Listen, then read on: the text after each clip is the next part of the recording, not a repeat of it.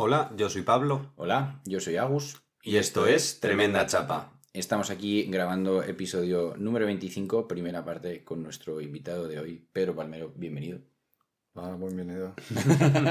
aquí estoy.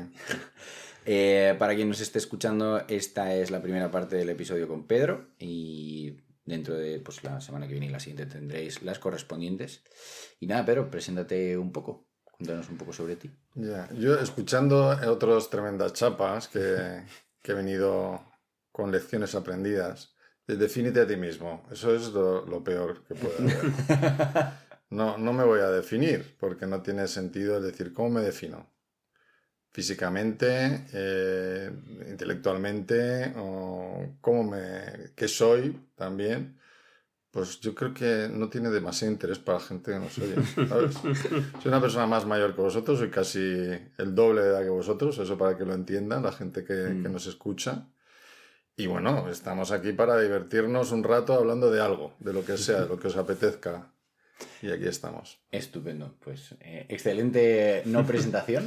Efectivamente, no saben si soy alto, bajo, gordo, flaco, mm, mayor, bueno, ya lo he dicho. Lo dejamos para la imaginación. Vamos a dejar que un poco de imaginación, depende de la voz, que también a lo mejor es una voz ya más, más hecha por la edad y todo eso.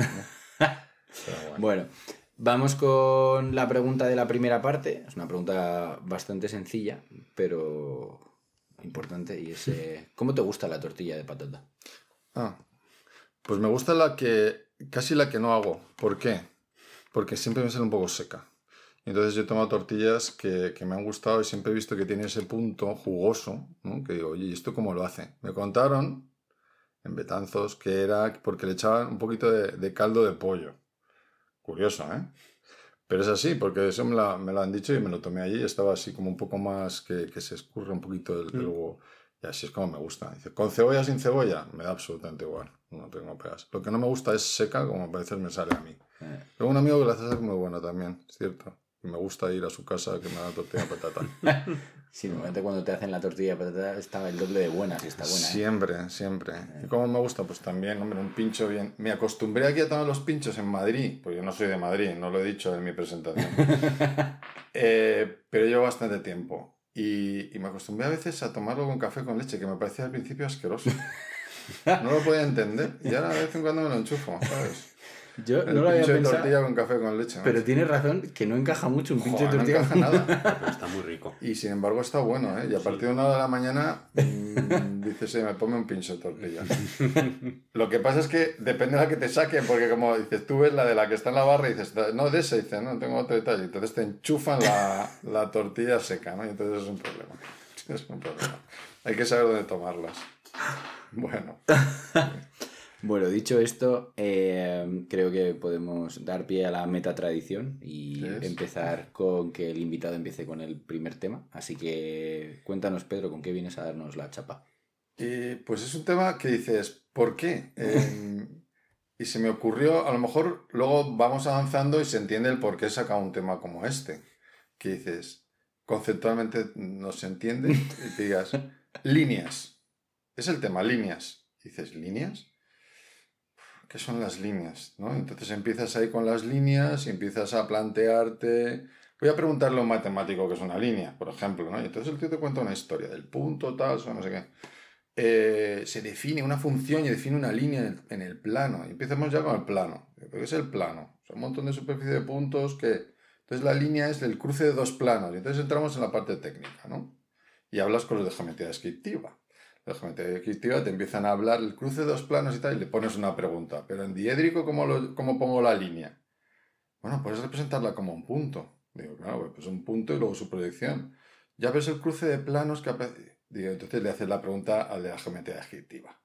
dices, claro, estás hablando del diédrico, estás hablando de una forma de representación que no todo el mundo entiende, es complicadísimo el tema de entender el diédrico. ¿eh? yo iba a decir que qué es el diédrico porque no tengo es un sistema de representación, pero que es muy complicado. Bien, pero es en el que nos movemos habitualmente. Los que somos de mi profesión, que tampoco he dicho lo que soy. Pero bueno, el caso es que, claro, le pones otra pregunta y le dices, pero hay líneas curvas y, y líneas que entonces son más complicadas, ¿no? Entonces, entonces el cruce del volumen con... Bueno, ya vamos liando. Dices, eso es parte técnica. Entonces las líneas son partes técnicas o representaciones gráficas que si vas por la línea técnica se puede entender. Y si vas por la artística, si vas por qué son y de dónde vienen las líneas, o sea, ¿cuándo aparecen las líneas? Entonces, las líneas aparecen desde el primer momento en que el hombre necesita expresarse. Por ejemplo, empieza a definir líneas marcadas en piedra o define en cualquier uno de los elementos que tiene o que encuentra para expresarse. Entonces las líneas son tienen una capacidad de expresión que el hombre ya las ha entendido desde el principio. Y luego tienes las líneas, es el elemento de representación también de las ideas, en el plano artístico. Porque claro, tú ves cualquier cuadro, cualquier cosa, y cualquier cosa geométrica define que define un elemento artístico, y si estamos hablando del plano, entenderemos que hay líneas, que hay manchas. Las manchas son número de puntos, puntos definidos. Las líneas de puntos son conexiones que generan luego muchas líneas hacia una traza y pueden generar una malla. Bueno, lo que quiero decir es que la línea a nivel de, artístico o de desarrollo de la expresión humana es un elemento fundamental y que ha estado desde el principio y que sigue. Y cuya evolución es la locura, porque cuando tú la empiezas a ver en el plano artístico y empiezas a ver movimientos, hay un momento que es brutal, que es un movimiento que me interesa mucho, que es el, paso de lo figurativo al abstracto. Lo figurativo al abstracto y de repente la línea empieza a tener otra connotación que lleva ligada a pensamientos, a forma de expresión y empieza a haber una, una digamos, salir de lo, de lo visible a lo no visible. Aparece por y compañía y entonces tenemos otra línea de interpretación, otra línea de interpretación, que es otra parte de las líneas. O sea, de momento tenemos las, las teóricas, las, que son más técnicas. Las técnicas, las artísticas. Vamos a llamar artísticas o de expresión, de del hombre para definir algo. Y dentro de las de expresión tendríamos... Las, técnicas están dentro de esa parte, ¿eh? pero de una forma muy reglada. Que eso es otro tema que además luego a lo mejor comentamos y ya verás qué divertido. O sea, todas las líneas son de expresión. Dentro de la expresión hay técnicas y artísticas. Y dentro de las artísticas hay abstractas y concretas. Sí, puedes decirlo así. Y luego también están las líneas que tienes a tu alrededor y que en momentos determinados tú no te puedes llegar a pararte y pensar ¿Qué te dicen esas líneas a ti en tu, vida? Que son otras son un poco más ligadas al tema interior de cada uno, que yo puedo definiros, o puedo, puedo definirme en una de ellas para expresar algo, un sentimiento, por ejemplo, eso también está ligado al arte, pero eh, se me ocurre que hay líneas, por ejemplo, ahora que llovía, que aparecen son las líneas de, que marcan el arco iris y marcan una serie de cosas. Hay, que es la línea. Que claro, cuando hablamos de línea, siempre, no sé qué pensáis vosotros o qué piensan los que nos están escuchando, pero claro, la línea yo la veo como, una línea es como un elemento como finito, ¿no? No, una línea puede ser muy gorda, muy, ¿no? Con un, con un ancho importante, un trazo, un trazo. Un trazo también es una línea. O sea, la, la muralla china es una línea en el, tú ahora mismo, la muralla china me, parece que es un buen ejemplo. Por ejemplo, si tú la ves mm, justo debajo de la muralla, te parece un muro, muro enorme, que no lo concibes como línea.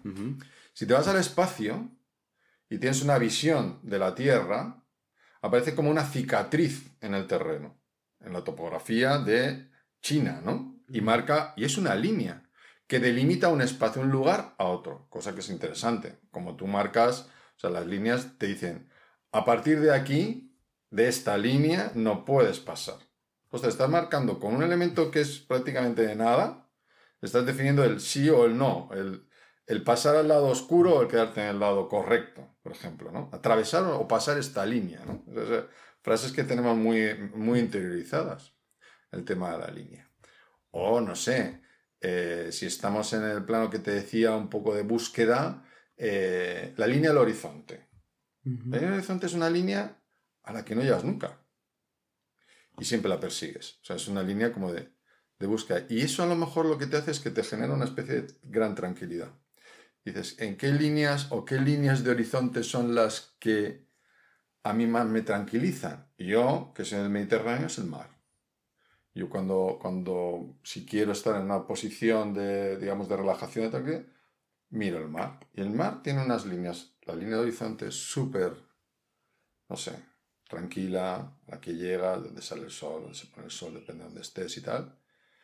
Y sin embargo, luego hay otras líneas que son las olas, mucho más vivas, ¿no? Olas que te van marcando y son líneas, líneas que se transforman, además en su proceso de movimiento, ¿no? Esas líneas que, que pueden ser empezando por oscuro y luego rompen y son líneas blancas que luego se trasladan. O sea que, o sea, y que luego acaban en una curva, ¿no? Cuando llegan a, a la orilla y se genera. Y, y, eso, por ejemplo, tienes que darte cuenta.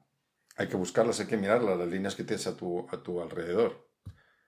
Cuando estás viendo una pared, eh, puedes hacer líneas horizontales y esas líneas horizontales normalmente también te trasladan a, a no, a no acabar, la línea horizontal, ¿no? Parece no acabar. La línea vertical también dices, bueno, ascensión. Cuando si yo te dijera una línea ascendente, no me la pondrías en horizontal, me pondrías una línea en vertical, ¿no? Como busca el ascenso. Y son definiciones que las líneas, entonces, si te manejas con ellas, en el mundo en el que estés, y las sabes emplear, van a definir lo que tú quieres expresar en el campo de lo artístico, en el campo pictórico, por ejemplo, eh, es muy claro, o sea, toda la evolución del proceso de líneas, incluso hasta llegar, no sé, se me ocurre un Pollock, por ejemplo. Pollock tiene unas líneas que, que, trabajaba, no sé si, si, si, os acordáis o sabéis, que usaba hasta, hasta escobas y elementos que, que él iba pisando el suelo para marcar esas líneas que iban apareciendo y le iban generando sensaciones, ¿no? El color, que era otra de las cosas que decía. Pues tenemos estos, os había puesto estos lápices de colores que tampoco ven nuestros oyentes, pero que son lápices de color que generan líneas de colores. No es lo mismo una línea negra a una línea de un color azul o verde o rojo. O sea, te dan también distintas informaciones. Mm, eso mm, creo que, como te digo, es un tema que parecía como muy, oye, líneas. Digo, vale, vamos a hablar. Vamos a ver qué, también qué preguntáis vosotros de cosas que os vayan surgiendo. Otro campo en el que yo me muevo. El mundo de los planos. Los planos mm, es un lenguaje, es un lenguaje, el lenguaje gráfico, de la expresión gráfica, que, que es, es universal.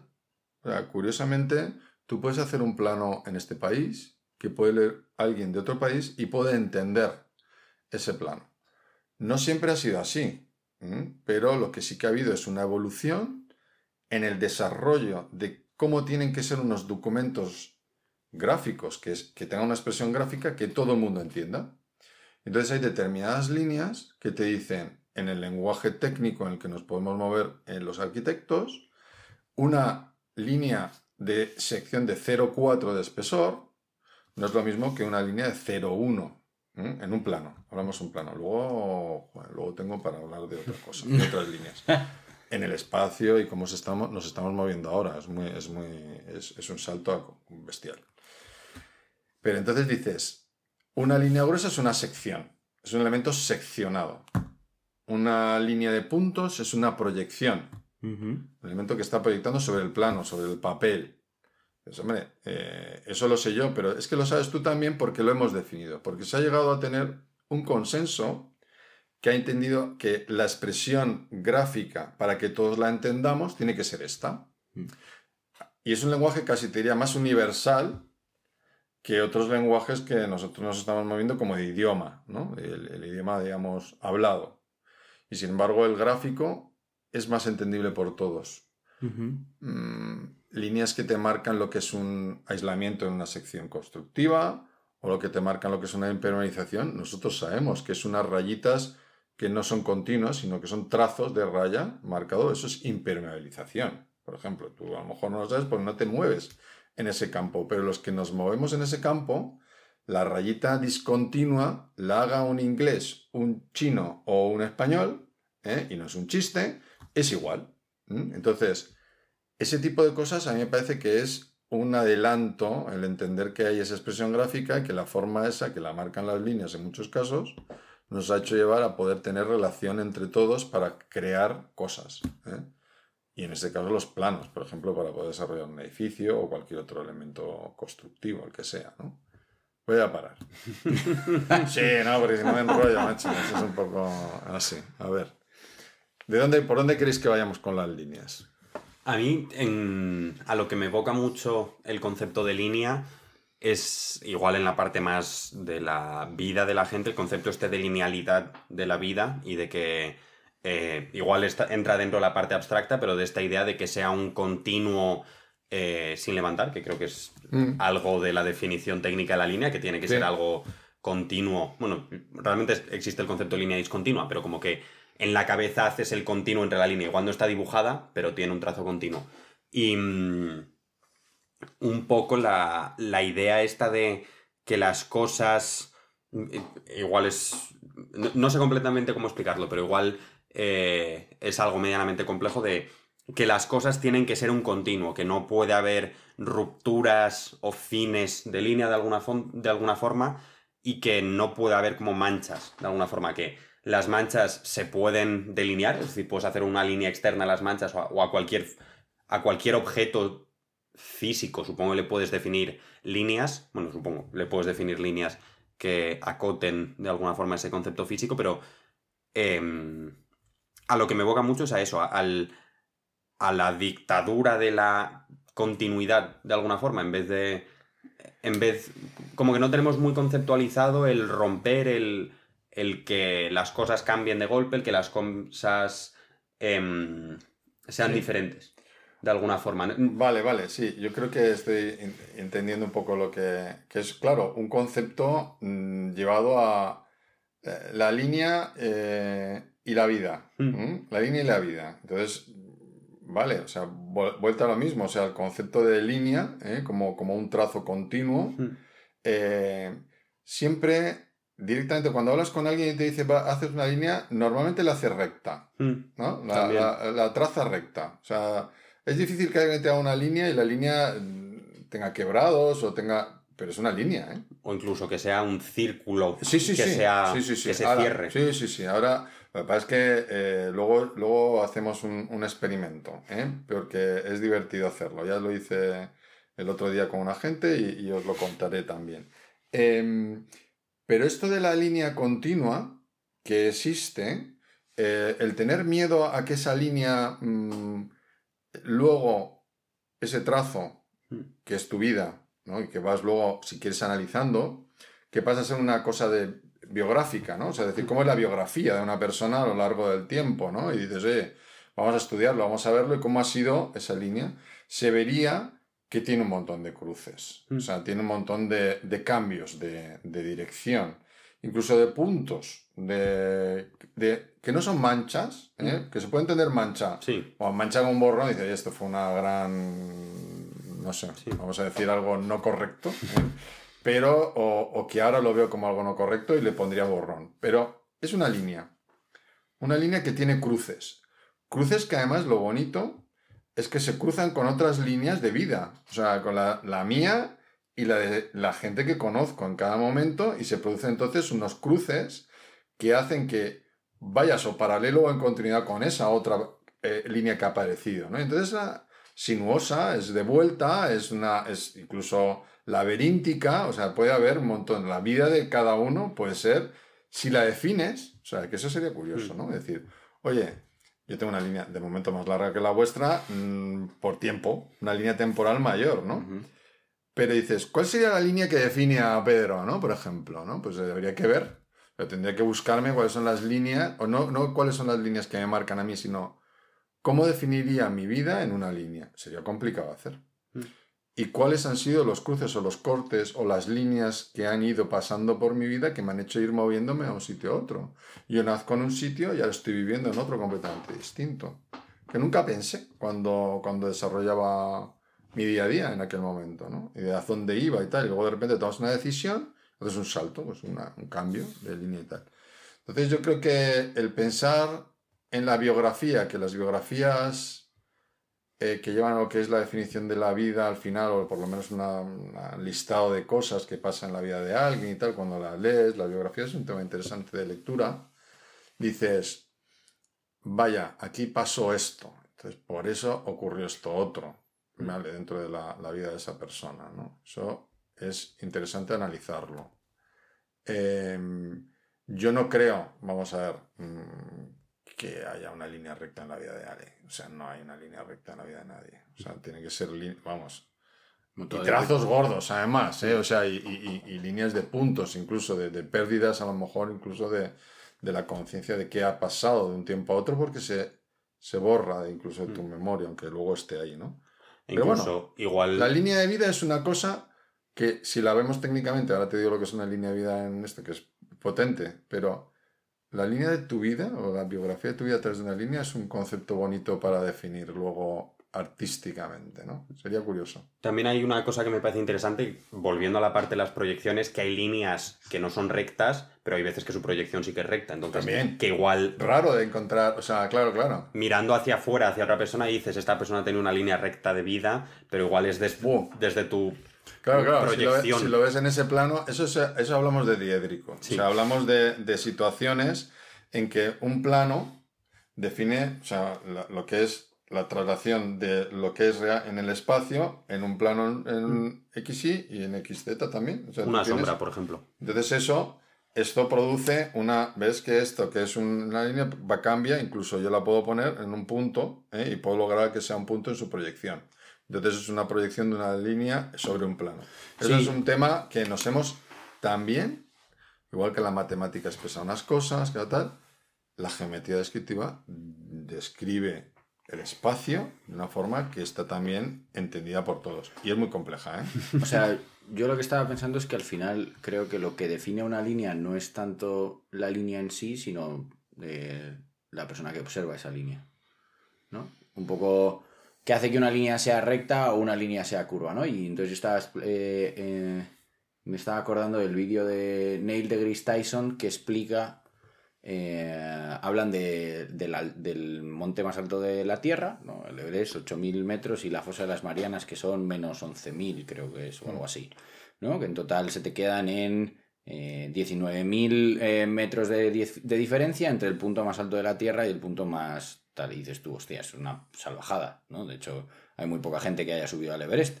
Pero sin embargo, si tú coges el planeta Tierra y lo haces del tamaño de una pelota de tenis y pasas el dedo por la pelota, es completamente, eh, o sea, no notarías nada. Sería como tocar una esfera, o sea, la bola de billar más perfecta que haya existido. Entonces, ¿dónde queda esa, esa- ese relieve, ¿no? Esas líneas que de cerca son inimaginables y sin embargo cuando cambias completamente la distancia o el punto desde que lo observas, esas líneas desaparecen completamente. Bueno, estamos hablando de la escala. Claro, la escala claro. de la En este- de pero sí, pero en este caso es O sea, escala. También lo que decía es un poco de Sí, eh, una línea curva, si tú la ves desde detrás, por decirlo de alguna forma, es una línea recta. Entonces al final, como que mi pregunta es un poco quizá como un poco hippie, ¿no? En plan de, ¿qué, ha- qué hace que la línea sea de una forma u otra? La línea en sí, el que ve la línea, la combinación de la línea en sí y el que ve la línea, hay un punto desde el que la línea se ve de verdad, hay un punto desde el que la línea se ve de mentira. O sea, si tú po- pones la línea curva, ¿no? Que hemos dicho, y entonces pones a un tío que está viendo la línea curva, y pones a otro a la izquierda, y él ve una línea recta, ¿esa línea es curva o recta? Pues Estás hablando ya de fases de temas de tiempo, de meter otra dimensión y de, y de otras cosas que ocurren. O sea, y que se estudian. O sea, es un tema que a mí yo no lo puedo abarcar porque no conozco ese tema casi de la física cuántica y todo este mundo, ¿no? Que es un poco complicado. Pero lo que lo más fácil de entender es que las líneas como tal, o sea, nosotros tú las defines en el espacio, las visualizas en el espacio. Cuando tú las recorres o las ves una línea que a ti te parece que es continua, lineal, recta, no es así. Mm, Tú puedes describir un camino en una carretera eh, y te parece que ha sido de un punto a otro, ¿eh? y, si tú lo trazas, he venido de aquí a aquí y te ha parecido una recta, y no es una recta, es un montón de líneas que van ahí, pues se va, se va manejando la línea en un continuo pero para llegar a un punto auto. Entonces tú dices, voy de aquí a aquí y esto es recto. No, no es recto, esto es distinto. ¿Qué importancia tiene eso? No lo sé. O sea, no, no sé, o sea, eh, digamos, a traslación así como teórica y tal, no lo sé. O sea, en las que yo me muevo, las que a mí me pueden interesar más, ¿eh? son las que me están dando alguna eh, información mm, que me sirve para seguir en un proceso, por ejemplo, en un proceso creativo. ¿Mm? esa parte mm, sí me interesa más porque la manejo más. Porque me manejo con, con, un elemento o elementos que son. que me producen una, una información gráfica que, que, en unos tiempos fueron los lápices, en otros fueron las plumas con, con, tinta y que daban un continuo hasta donde llegaba esa tinta que cogía la pluma, eh, que era distinto. Que luego aparece eh, el bolígrafo, que no sé si es cuando aparece el bolígrafo, pero no te creas que aparece hace mucho, ¿eh? relativamente poco para lo que es la humanidad, pero que estamos hablando de los años 50, o sea, que, que estamos hablando de hace poco. Y que te da la posibilidad de hacer una línea continua de 14 kilómetros, creo que es, no sé. Es un montón de kilómetros que tú podías estar con un bolígrafo en continuidad y eso, y eso es una algo rompedor. O sea, es rompedor. O sea, en ese momento le dices, o sea, algo que puedo seguir escribiendo sin tener casi que levantar la mano para poder hacer una escritura. Eso es rompedor en el, en el mundo. Mm.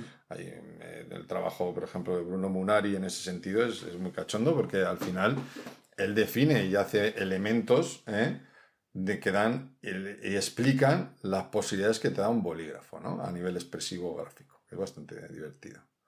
Pero luego también esas líneas que tú trabajas como, como concepto o como boceto, son líneas que cuando tú pones algo en un, en un documento o un papel blanco y aparece esa línea, ya está trasladando algo que tú tienes en tu interior y que quieres expresar. La dificultad es lo que es el, papel blanco, ¿no? Para definir algo. Tiene que haber un concepto que quieres definir. Entonces en eso aparecen líneas que eh, si coges un elemento que hace un 0,5 fino, será una línea fina porque lo quieres. Pero si necesitas hacer otra cosa con, con un mayor, mayor grado de expresión o más fuerza, puedes hacer desde una línea muy finita, que defino en un plano, una línea muy fina sin presión, que quiere decir algo, frente a una línea, digamos que aprietas y que genera una tensión distinta en ese, en ese elemento que recoge, o sea, sea papel, lienzo, pared o lo que sea, que está dando una expresión de lo que tú quieres contar. Eso mm, es lo que hace que tu cerebro va trasladando una información a tu mano que funciona para los que sois de esta digital sería tu ratón y tu, tu CPU, ¿no? Pero bueno, es un poco eso que se, ha hecho siempre. El tipo de cómo grabas, o sea, cómo marcas, qué, línea es más fuerte, eh, por qué hago esta presión frente a otra cuando estoy proyectando. Porque esta es, es, una, mm, es, una, línea no tan clara, cuando mm, en muchos croquis de, de, arquitectos ves una especie de cierta tensión en la línea, pero no una tensión de, de, de fuerza, de, digamos, de rasgar, sino una tensión de, ir haciendo la línea de una forma poco a poco, pensando en continuidad, y que es un trazo que dices, oye, los, los bocetos o, los croquis de, no sé, de un ride, de, por decir gente como muy conocida, ¿no? O, de Mies o de otros, ¿eh? Son muy distintos a los que hace un Kahn o los que hace un Corbu o que, o que hace otro, otro tipo de arquitectos diciendo maestros, ¿no? Eh, y cada uno va encontrando cuál es su forma de expresión a través de esas líneas, presionando o no presionando, e incluso eh, usando mecanismos o elementos que hacen que cuando tú ya sabes o conoces tu capacidad, te la coartas. Por ejemplo, eh, hay unos arquitectos de, Olot que son muy conocidos, han sido premio Pritzker de Arquitectura, eh, que a mí me gustó cuando, cuando explicaban que sus inicios de los proyectos los hacían con, con o con aguada o con, pincel, porque les provocaba la, imposibilidad de hacer un trazo ya muy definido. Entonces lo que hacían era expresar la idea expresar la idea como casi como una mancha. Que en el fondo dices, ¿por qué un pincel no es una línea? Cuando traza un pincel con, con una, una o lo que sea, ¿no? Dices, oye, es también línea. Dice, pero ¿qué hace? Que no puedes definir tan fácilmente como cuando tú haces una línea que quieres marcar cómo es esta botella que tenemos delante o esta otra cosa, ¿no? Entonces, te coartas para poder sacar lo que de verdad tiene tu interior en tu expresión. Eso es bastante Mm. potente. En el arte abstracto pasa eso. El arte abstracto mm, elimina muchas cosas, todo lo superfluo para quedarse con el elemento que quieres, lo que quieres de verdad expresar. Y es difícil entenderlo porque la gente tiene que estar muy abierta mentalmente para entender esas cosas, para entender un miró. Pero tú cuando ves un miró o tal, te tienes que quedar un tiempo para verlo, porque esa expresión, un model well o, o- o ver otro elemento completamente distinto que saltaríamos a otra, otra lama, que además está muy ligado a las líneas, que es el, el mundo óptico, el arte óptico. No sé si, si algunos conocéis algo de arte óptico, pero que es también muy interesante porque es, es eh, tenemos bueno, gente muy buena en España de esto. A mí me encanta Sempere, que es un, un un artista de, de- de mi, de mi tierra, de, de Levante, de Alicante, eh, que tenemos ahí un museo eh, con parte de su obra, pero que es ese arte óptico que el movimiento de las líneas, eh, porque mete como también el, el concepto de- del movimiento. Ya no solamente que tú cuando te mueves alrededor de un cuadro lo ves de una forma u otra, son líneas que pueden ser paralelas de color y tal, sino que las propias piezas que pasaríamos a lo tridimensional, las líneas en el espacio, y visualizar las líneas en el espacio, las esculturas de líneas en el espacio, las más conocidas a lo mejor tipo Calder o similares, ¿eh? los móviles, esos móviles o esas líneas inútiles que decía también eh, Munari, por, por- por volver a citarlo, que son líneas inútiles, pero que las ves ahí y que provocan sombras, como puedes estar haciendo ese elemento que tenemos aquí de una lámpara que tiene unos cables y que, y que proyectan y aparecen esas cosas. Y entonces en el arte óptico, ese movimiento, el darle el tiempo al arte, o sea, el decir que el tiempo lo introduces, esa cuarta dimensión aparece en ese momento en el arte, es un arte óptico que te sugiere muchas cosas. A mí me parece también muy interesante las líneas este, pero no sé por qué me he ido hasta ahí. Arte, arte abstracto, El arte abstracto. el coartar ciertas, Sí, cierta expresión para... sí, sí, sí.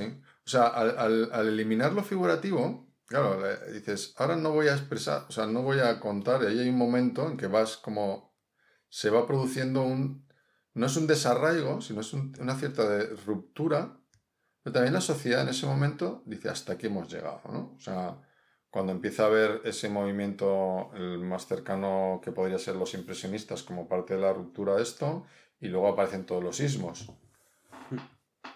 Claro, hablando de líneas, hay movimientos artísticos que también son de línea, que lo- los tenemos todos muy presentes. El de Steele y, y el neoplasticismo, por ejemplo, ¿no? De, de Mondrian y sus cuadros, que son esas líneas que luego están tan representadas en todos sitios, hasta en las cafeterías, que da un poco de, de cosa verlo, ¿no? Pero de que no, esto soy moderno, bueno, vamos a ver, o sea, el arte de Mondrian es otra cosa, ¿eh? Pero ese, ese concepto de la línea, lo que quiere expresar cada línea en un cuadro, una tensión que producen dos líneas en ese cuadro, de unos colores determinados y demás, están como limpiando todo para dejarte una, un concepto. Solo ese concepto. Y eso es un proceso eh, complejo, pero, pero interesante. Yo, a mi modo de ver, interesante. Y luego están otras cosas que van ligadas a las líneas, como la línea de producción. ¿Eh? La ¿Queréis línea- meteros en la línea de, de una línea de montaje? ¿Mm? Es otro tema. Tú decías la línea de vida, ¿no? Una línea de montaje. Sí, yo pensaba también en líneas de límites. de- También. Tanto Sí. relacionales como incluso en plan constructos, ¿no? Sociales, en plan, tú llegas al final de la línea de la acera y te paras. Claro. Y tú, y tú hemos- llegas a una carretera y ves las líneas del paso de cebra y sabes que tienes que pasar por ahí. Claro, porque lo que hemos, lo que te decía del lenguaje universal en la parte técnica, lo que hay también es un lenguaje en todo el mundo gráfico y que ha generado algo que necesitábamos, que es entre todos buscar unos mecanismos de información muy directa, muy clara, que va a lo que es la línea de, mm, como tú dices, paso de cebra, tanto el que va en el coche entiende que ahí tiene que hacer una parada porque es el paso de la gente, o cuando ve una señal, y unas señales que están marcadas en muchas ocasiones por dos cosas, la línea y el color. Hmm. Que eso es otra cosa, que es el mundo del color, que eso ya para otra, ¿vale? Porque como estamos nosotros estamos en un tema que nos parece muy interesante, que es la teoría inactiva del color en la arquitectura, ¿no? O sea, tenemos un grupo de investigación que va por ahí, que es la importancia del color en los espacios arquitectónicos para crear y generar determinada actividad o, o proponer cosas de, digamos, de, de, de tipo neurótico, digo neurótico, neuronal o cosas de estas, ¿no? Modificar a mí hay una cosa que me has dicho, de lo que has dicho que me ha gustado o que me ha despertado una reflexión, el concepto de a la hora de estandarizar eh, la utilización de, cierto, de cierta expresión o de ciertas líneas para ciertas cosas, tanto en los planos, en el sentido de que los tipos de líneas sabemos perfectamente qué significa, como hablando ahora del paso de cebra, eh, con el paso de cebra sabemos específicamente todo el mundo, tenemos esa comunicación común y todo el mundo entiende lo que significa, me ha despertado un poco la idea de eso de alguna forma también coarta la expresividad diferente o a lo que a mí me mm. revoca es tener un lenguaje común le quita matices a la realidad y me parece interesante también que has comentado el, la gente está los los, arquitectos que pintaban para romper un poco con esa idea de tengo que seguir estas líneas y recuperar un poco parte de la expresividad, parte de plasmar primero la idea, no necesariamente en ese lenguaje común, volver un poco a la creatividad que igual mm. eh, coarta ese lenguaje común, porque al final te da unas reglas muy definidas, muy acotadas de cómo puedes expresarte, romper con eso y luego igual después volver a formalizarlo, volver a llevarlo al dominio común, volver a ponerlo en palabras que todo el mundo entienda, pero como el, esa estandarización del lenguaje o de las líneas que utilizamos o del tipo de expresión que utilizamos, como potencialmente coarta cierta parte de la expresión o cierta parte de la... Sí, pero sí, pero no. Vamos a ver, ¿por qué sí, pero no? Yo, yo, y es un poco, es una reflexión también, es decir, es cierto que eh, nosotros tenemos que conseguir el poder comunicarnos entre todos lo mm. máximo posible nuestras ideas, ¿no? Por ejemplo, o nuestra forma en la sociedad en la que vivimos, que aparezca una serie de recursos que son, en este caso, gráficos los que estamos hablando, pero que también son de, otro tipo, que van a, nuestro día a día, a nuestra forma de vivir, más o mm. menos ética o no, y por aquí sí, por aquí no y tal, y nos marcamos unas normas, ¿vale? unas normas de convivencia en la sociedad, que que, están ahí y que de alguna forma tienen que estar eh, o bien escritas para que queden unas leyes marcadas en las que nos movemos y entonces te vas a esa ley escrita y la, la lees, o una serie de mecanismos en estos tipos gráficos que nos permiten hacer un tipo de vida determinada hmm.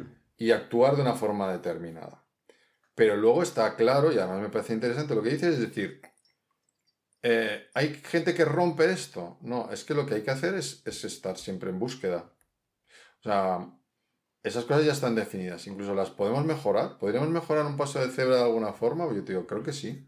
¿Cómo, ¿Cómo, podemos mejorar, por ejemplo, por las noches el paso de cebra? Dice, bueno, por pintura y que, que, que, refleja la luz y tal. Mm. O sea, nuestros... el cambio que se les hizo hace unos años, que los Puntos de luz y tal, y todo esto. O cómo, por mm. ejemplo, claro, o, cómo podemos ir mejorando a esto, ¿no? Vamos sumando ideas. Y ese es el punto en el que también nos encontramos que la evolución, o sea, de cuando yo empecé a hacer proyectos, trabajamos con vegetal, trabajamos con líneas en tinta y tal, y ahora mm, es que eso es como, como estar hablando, parece que del Pleistoceno, ¿no? O sea, y sin embargo es hace 30 años. Y, ahora estamos en otra, en otra búsqueda completamente distinta, donde las líneas ya aparecen en el espacio de una forma, vamos, con, trabajando con láser, nube de puntos, la nube de puntos genera líneas, las líneas me trasladan al 3D, a la dimensión, realidad virtual, todas estas cosas, que es como impensable, pues es un proceso de, mm. de desarrollo. Mm, lo que tú dices, dices, mm, esas líneas anteriores me cortaban, no, eran, una, eran un campo de trabajo, era un mm. campo donde nos movíamos y nos movemos con determinada tranquilidad.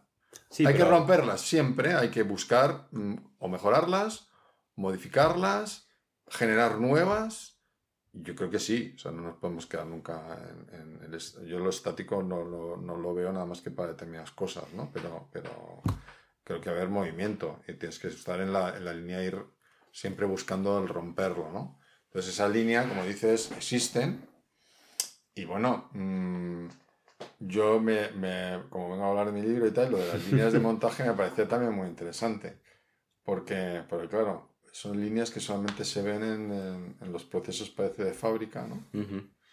Y hay otras formas de hacer líneas de montaje o líneas... Bueno, en software se hace bastante líneas. línea de montaje en algunas cosas. ¿Tú crees que haces una línea de montaje con un, con un chico, chica, eh, en el desarrollo educativo, por ejemplo? Salto completamente. Claro. Es una. O sea, dentro. O sea, habría que definir línea de montaje, ¿no? Una línea de montaje es, un, proceso, ¿vale? Sería una línea, un proceso, un proceso educativo, un desarrollo. O sea, Eso es una línea también. Sí, pues lo puedes visualizar como una línea de montaje. Cada sistema educativo genera una línea ¿no? educativa y, tal, y se marca unas líneas. O sea, la educación... Donde te vas a mover, ¿sabes? Si te puedes... O sea, y eso genera individuos muy distintos. Yo creo que la educación es, podríamos eh, compararlo con una línea de montaje que está en una fábrica en medio de un sitio con terremotos y eh, un ataque zombie. Entonces, bueno, pues tú estás ahí... Todo eso Claro, tú tienes a alguien que está intentando trabajar en su línea de montaje, pero hay una cantidad de estímulos externos que no sabes muy bien si vas a poder permitirlo, ¿no? A lo mejor resulta que te sale, eh, metes al principio de la línea de montaje un coche y no hay ni terremotos ni vienen zombies. Y de repente te llega el siguiente coche, ¡buah, tú! Y se te monta la de Dios. Entonces, al final no... En el sentido de que no es, no es tan controlable. A mí me parece en la educación que igual hay también cierta diferencia frente a una línea de montaje de que idealmente, en mis ideales, eh, hay también cierta decisión por parte de la línea de montaje. No solo es algo externo, que muchas veces en líneas de montaje como que hay alguien fuera definiendo qué hay, sino que, otra vez, idealmente según mis ideales, debería haber cierta participación de esa línea de montaje en hacia dónde va. Yo le llevaba un poco para, para generaros ahí un poquito de, algo, oye, a ver qué me dicen estos chicos, ¿no? Pero ¿qué dices? Mm al final una línea de montaje tú lo que desarrollas al final es un producto, ¿no? Has definido un producto previamente, lo has establecido con una serie de, de, líneas también, o sea, en algunos casos son planos, circuitos, circuitos electrónicos y tal. Si hablamos, por ejemplo, de un coche, que es algo como que lo tenemos como muy establecido, cuando hmm. marca Ford la línea de montaje de Ford y dice, bueno, esta es la línea de montaje, ¿no? Y dices, vale, ¿para qué? Para definir un producto, un producto final, ¿no? Dices, ¿existen líneas de montaje Mm, digamos, del ser, eh, son líneas que vienen establecidas por principios, determinados principios. determinados principios que generan lo que quieren eh, el producto del hombre o el ser final, ¿no? También, y lo, y lo, defines, ¿no? Mm. Hay una serie de características que deben de ser, eh, digamos, ¿no? introducidas en el pensamiento, en la forma de ser o la forma de actuar de esas personas para lograr el producto final. producto final que puede ser fallido o no fallido, depende de quién entiende que es fallido o no fallido, pero busca un producto final. es un, es un planteamiento como cuando nosotros, pues en, la, en cada año nos eh, vuelven a hacer la, dice, oye, dame la, ¿cómo se llama esto? No me sale el nombre ahora pues el plan de tu asignatura, ¿no? decir, ¿cómo vas a hacer? ¿Cuál va a ser el, sistema? El sílabus, ¿no? Entonces dices, cada clase va a ser, va a desarrollar esto, voy a hacer esto para conseguir este objetivo, con estas cosas. Te van marcando, y entonces al final estás estableciendo una línea, ¿no? ¿Eh? De, de, seguimiento de tu curso para que esa persona que ha entrado sin, en teoría, unos conocimientos, va incorporando determinados conocimientos, en principio para conseguir un objetivo, cada uno luego consigue el que, el que, tiene, el que consigue y además que te sorprende, porque algunos que se van por un lado, por otro y, todos son buenos, ¿eh?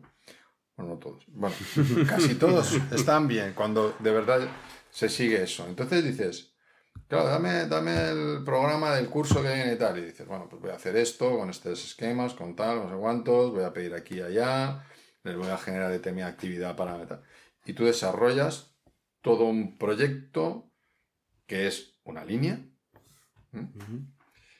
que eh, tiene que llegar a un fin o conseguir un objetivo. De objetivos que marcas para que alguien lo- los pueda conseguir. Luego los evalúas o no, que eso es otro rollo. No entro en el tema de la evaluación, es otra cosa. Pero bueno, eh, lo digo porque fijaros que, que un tema que parecía que, que llevaba solamente a un trazo de un punto hasta otro punto, que es lo que podíamos definir al principio alguien como dice, ah, no, una línea, ¿qué es? De, pues de un punto a otro punto. No, la línea es continua. De un punto a un punto es un elemento sección, o sea, segmento, que tiene cota, tiene dimensión, tiene tal. Línea es continuo, para mí es un continuo. Y dices, bueno, pues eso, fíjate todas las cosas que va... No sabía si te... Cuando hemos empezado, pensabas que íbamos a llegar hasta, hasta hablar de este tipo de, de historias, ¿no? Digas a otras, otras Yo- partes. Yo lo que te iba a decir es que... Me queda alguna, ¿eh? ¿Te queda alguna? Voy a pensar, a recordar a cuáles son. Ya te No, yo lo que te iba a decir es que, eh, por desgracia, este podcast segmento. no es una línea recta, sino que es un segmento, con lo cual tiene principio, Tiene principio y fin. final, Sí, o sea que me voy a quedar con... Pero si luego me sacáis otro tema, a lo mejor luego vuelvo a mi tema. Como umbral, ¿no? Y digo, oye, espera, espera, vamos a hablar de la línea y se me había olvidado comentaros esto. Y no lo había reflexionado mucho, la verdad, cuando venía. Simplemente digo, bueno, vamos a empezar. No, no, Pues es ¿se ha acabado ya esto o qué? Se, ha acabado este. Tenemos que decirte, Ay. Pedro, que oficialmente tremenda chapa. Eh, Qué la rollo, que- ¿no? no. Qué fuerte. Vale, vale, pues hablamos de otra cosa. Em, para quien nos esté escuchando, esta ha sido la primera parte con Pedro Palmero. vais a tener que cortar, ¿eh? No, No, no se deja entera. De primera parte del episodio 25, semana que viene y siguiente, pues tendréis las correspondientes.